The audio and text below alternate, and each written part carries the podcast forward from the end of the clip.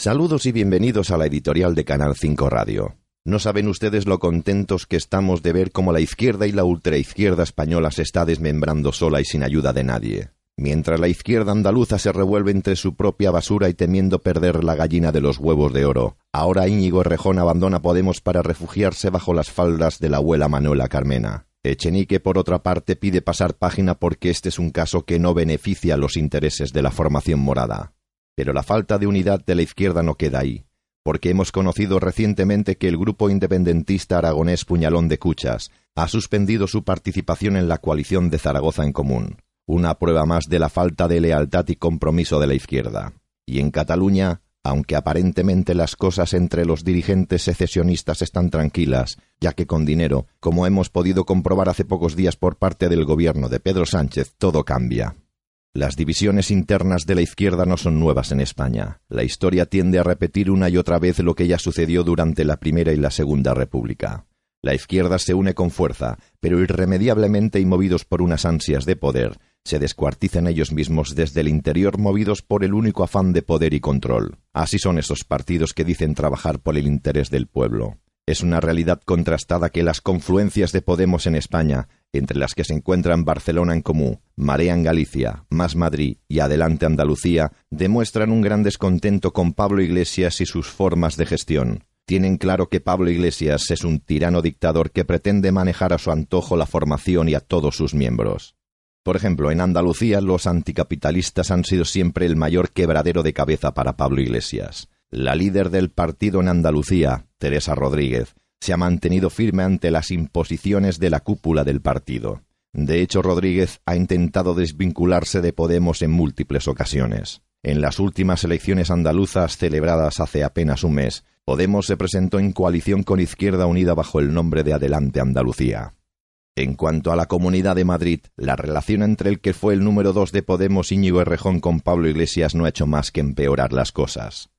Y todo comenzó cuando Errejón decidió plantar cara a Iglesias en las primarias del partido celebradas en Vistalegre II en 2017. Iglesias resultó vencedor y su rival sufrió las consecuencias. En ese momento Errejón fue perdiendo poder poco a poco hasta encontrar su rincón en Madrid. Su buena relación con la alcaldesa Manuela Carmena le hizo seguir sus pasos y desprenderse de Podemos para presentarse bajo el nombre de Más Madrid.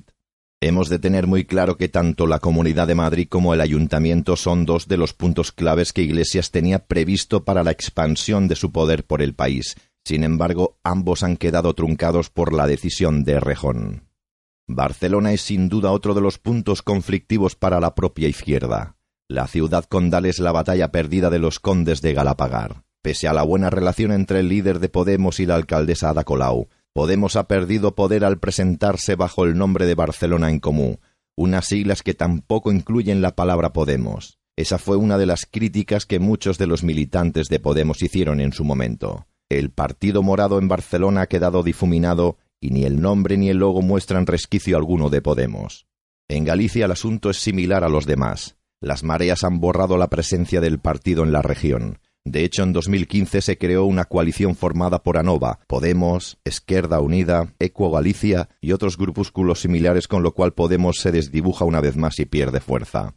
La ultraizquierda en Galicia está por explotar, ya que la división es total y el partido ha perdido todo su poder en la comunidad. Uno de los últimos ejemplos puede verse en una de las últimas decisiones de En Marea una coalición que está dispuesta a desmarcarse de Podemos y no respaldar los presupuestos del gobierno de Pedro Sánchez si no mejoran las inversiones en Galicia.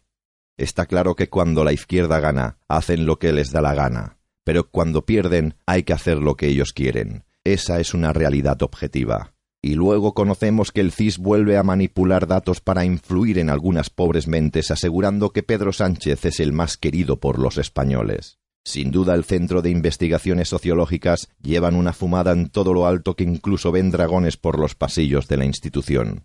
En lo que sí han acertado es en Pablo Iglesias, que según el CIS es el político peor valorado. No hace falta tampoco ser muy listo para comprender que todo ello responde a una maniobra de cara a las próximas elecciones municipales y europeas, como son también las manifestaciones feministas contra Vox.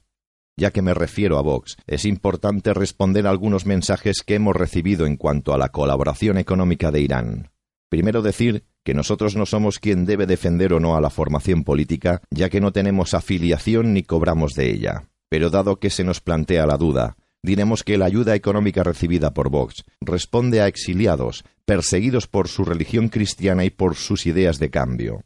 Personas o empresas iraníes que, en su país de origen, no han podido desarrollar su actividad comercial o libertad de expresión. Todo lo contrario a las ayudas que recibió Pablo Iglesias de la mano de la dictadura islamista de Irán con el único objetivo de instaurar en España una ley saria. Nada más que añadir. O quizás sí. No se dejen engañar por aquellos que quieren desprestigiar nuestra última esperanza de salvar España.